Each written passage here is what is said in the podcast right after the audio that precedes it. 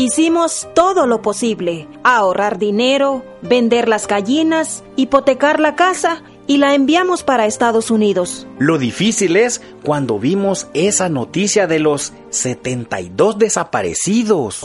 Continúa una verdadera agonía de los padres de los 43. Piden la ayuda a la sociedad, así como a las autoridades nacionales e internacionales para lo Al menos los familiares de ellos saben dónde están, pero nosotros nunca la encontramos. Aunque no hay cifras exactas, pero cada año se calculan miles de migrantes desaparecidos en México. Por ello es importante que las autoridades los protejan ante cualquier amenaza. Si me voy, es garantizando mis derechos.